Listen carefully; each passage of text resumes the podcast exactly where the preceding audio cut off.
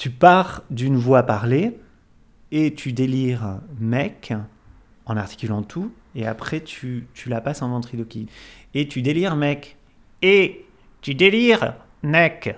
Et on voit que le M du mec, il est pas net, donc il faut le trouver. Et tu délires mec, mec, tu délires. Donc du coup, il faut beaucoup d'air puisque tu ne fais plus les labiales. C'est un air presque continu qui sort. Donc euh, voilà, la labiale, elle est faite uniquement avec la langue. Nec, nec, nec, nec, tu délires, nec. Et nec, tu délires. Et regarde, regarde, regarde, regarde, regarde. Tu vois, il y, a une- légère différence, euh, évidemment, dans la projection de la voix. Elle est, un peu plus puissante aussi en ventriloquie parce qu'elle va taper un peu euh, au niveau des résonances euh, proches du nez et, et des joues, quoi. Mais c'est vrai que le plus compliqué en ventriloquie, évidemment, c'est tout ce qui est M, P, tu vois. Euh, le putain, putain, putain, putain, putain, putain, putain, putain, putain, putain, merde, merde, merde, regarde.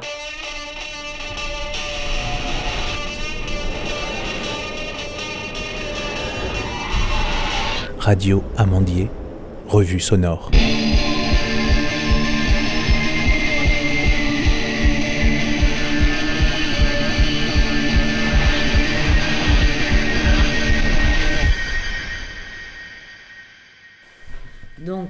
Ça tourne, hein Jonathan Capdevielle, dont on a entendu de nombreuses voix. La sienne, celle d'adolescent, celles qui viennent du ventre, ventriloque. Alors, euh, la voix a une histoire. Et chez vous, elle est à la première personne, cette histoire, Jonathan Capdevielle. Alors, histoire d'une voix, de plusieurs voix, ça commence quand? Le premier cri? La première blague La première imitation? C'est déjà un costume, imiter les autres. Très tôt, c'est arrivé. Plutôt, ouais, à l'école primaire, on va dire, où euh, j'ai commencé à développer euh, un travail euh, complètement à la fois libre et d'une extrême excitation, le travail de l'imitation.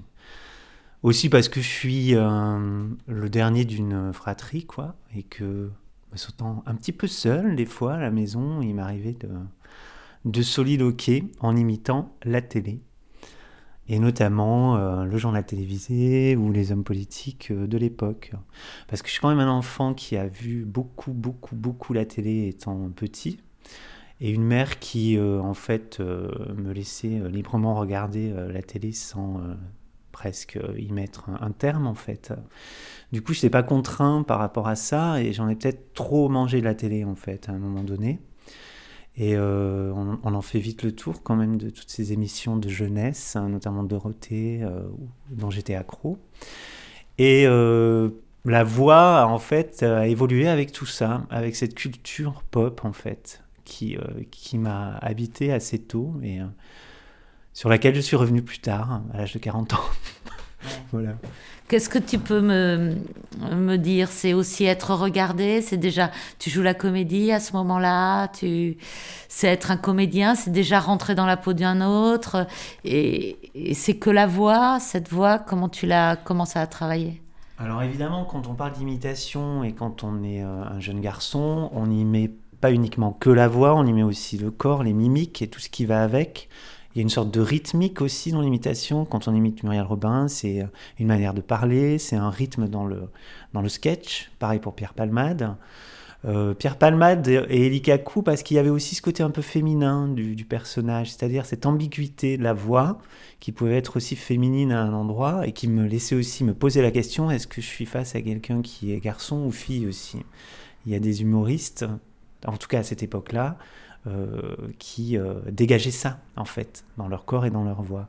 Euh, parce que j'ai eu aussi à un moment donné ce rapport à ma voix avant d'imiter par exemple, avant d'être ado, quand j'étais enfant, par exemple quand euh, quelqu'un appelait à la maison pour demander euh, à parler à ma mère, euh, je sais que quand je répondais, euh, on me disait euh, tout de suite euh, mademoiselle quoi, mademoiselle, est-ce que je peux parler à, à votre maman, Euh, voilà. Et j'osais jamais dire euh, que j'étais un garçon. Donc il y a eu euh, cette question à un moment donné à me dire tiens, c'est vrai que j'ai euh, une voix très aiguë et, en même temps, euh, ça, me plaisait d'avoir cette voix plutôt féminine quand j'étais petit. Ça n'a pas été en fait euh, vraiment, je pense, le cas de mes parents qui se sont dit, à un moment donné, est-ce qu'on a une fille à la maison ou un garçon, je pense? Et euh, se sont un peu, on va dire, inquiétés par rapport à ça. En tout cas, c'est quelque chose qui les troublait, je pense. Et je sais qu'il y a une personne dans la famille qui comprenait vraiment ça, c'était ma sœur par rapport à ma manière de parler, à ma manière de, euh, de m'exprimer, exprimer mes émotions et mes envies et mes fantasmes. C'est ma sœur Sylvie euh, qui a tout de suite compris que euh, il y avait une fille en moi, quoi, en gros. Et elle me permettait de me déguiser, par exemple, en Wonder Woman, ça je me souviens très bien, ouais. prêter ses affaires sans retenue et avec une totale liberté, quoi. Et cette dualité fille-garçon a été à un moment donné un peu douloureuse parce que c'est vrai que c'est vrai que le médecin de famille a décidé, euh, dans mon petit village d'Odos, dans les Pyrénées, un petit village paumé, euh, euh, on avait un médecin de famille qui soignait tout le monde, toute la famille. Hein. Je ne sais pas si tu as connu ça, mais bon, voilà. c'est le médecin de campagne, quoi. on te fait les vaccins, on te fait tout, quoi. Voilà. Et ma mère m'a accompagné une fois là-bas en me disant Bon, ben, on va voir le médecin pour voir comment ça va, parce que je pense qu'elle me trouvait bizarre, hein, tout simplement, quoi. Et euh, lui a décidé de euh, faire des injections de voilà d'hormones mâles en fait assez tôt pour euh, remédier à, cette féminité qui, qui, était trop présente en moi. D'après lui. Que la voix montrait plus qu'autre chose. Que la voix et le corps aussi montraient les caractères sexuels secondaires euh, étant un peu euh, tardifs, euh, tu vois, à, se, à, se, manifester. On les a provoqués et ça a eu comme conséquence une grosse dépression. voilà. Une grosse dépression, ça veut dire qu'on parle plus. On parle moins, on s'isole plus, et on a cette envie de théâtre en fait qui, qui persiste et heureusement, on a euh, des personnes qui le remarquent hein, et euh, qui vous prennent et qui vous disent Ok, on va continuer ton travail d'acteur, quoi qu'il arrive, parce que c'est peut-être ça qui te tient, et je sens plutôt que c'est ça qui te tient, donc euh, allons-y. Et ça, c'est les profs, par exemple, de français au collège, qui ont tout de suite senti que j'avais ce désir d'acteur, ce désir de la scène, et qui me laissait par exemple des petits moments euh, euh, d'open mic euh, au collège, après le cours de français, cinq minutes sur l'estrade avec le tableau en, fond de scène. Et donc elle me laissait faire ce que je voulais à ce moment-là. Donc j'improvisais ou j'imitais les professeurs et je faisais mon, ma petite scène de théâtre à la fin du cours de français. Et si on, on reste sur cette, cette voie, après les piqûres d'hormones, le euh, répertoire a changé. Est-ce que ça, ça a modifié ta personnalité? Qu'est-ce que ça fait d'entendre une autre voix? Bah, ça, euh, c'est c'est comme si on m'avait forcé à muer un peu. Donc, du coup, euh, je me suis battu contre cette voix-là, en fait. C'est-à-dire que j'ai continué à travailler la voix dans les aigus. La voix d'avant. Ouais, instinctivement, je suis resté sur cette voix d'avant. Elle m'a suivi jusqu'à l'école de marionnette. C'est-à-dire que quand j'ai fait l'école de marionnette en 93, euh, le chant m'a permis d'aller encore chercher cette voix féminine. Et j'ai travaillé avec une prof, le, le chant contre-ténor, la technique du contre-ténor et la voix de tête. Donc, euh, je l'ai jamais vraiment tué cette voix-là, en fait. Je l'ai, euh, conservée le plus longtemps possible. Après, aujourd'hui, c'est vrai qu'avec l'âge, bon, ben voilà, elle est plus difficile à, à travailler. C'est moins évident, c'est moins, euh, c'est moins souple qu'avant, mais bon. Malgré ça, euh, ouais, ouais, ça, a persisté. J'ai réussi à résister à ça et ma part féminine, en fait, euh, elle est toujours là et, et puis je vis très bien avec ça. Quoi.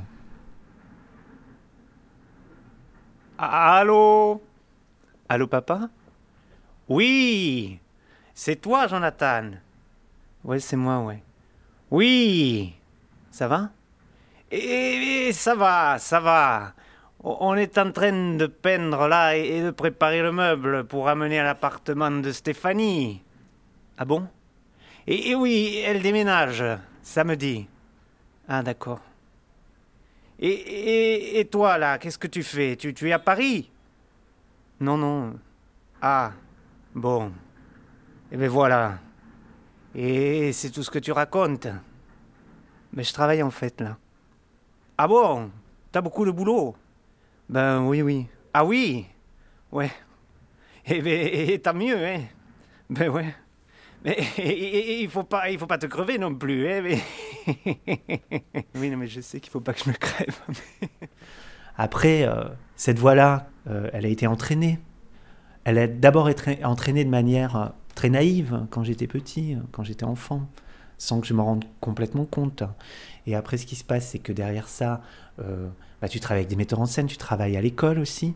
Donc, on, on t'aide à utiliser cet outil-là, à l'amener à des endroits euh, dont tu n'as pas forcément conscience tout de suite, à travers euh, la marionnette, par exemple, qui permet le travail de la voix.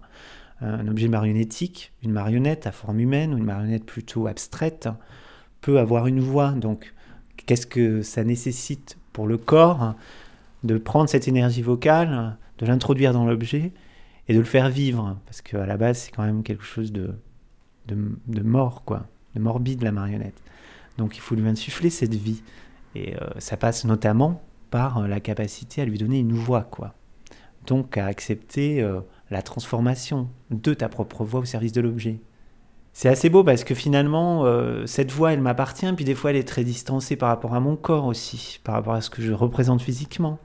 Je fais 75 kg aujourd'hui, 1m80, euh, j'ai des poils, euh, je suis d'apparence virile, on va dire.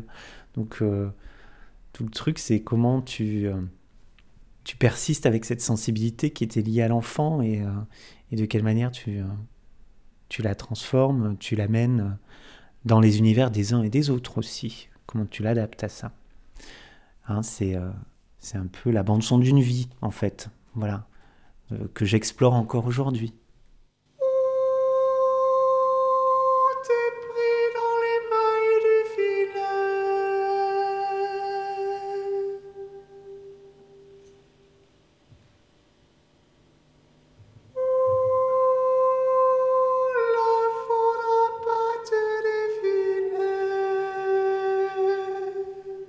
Radio Amandier, revue sonore.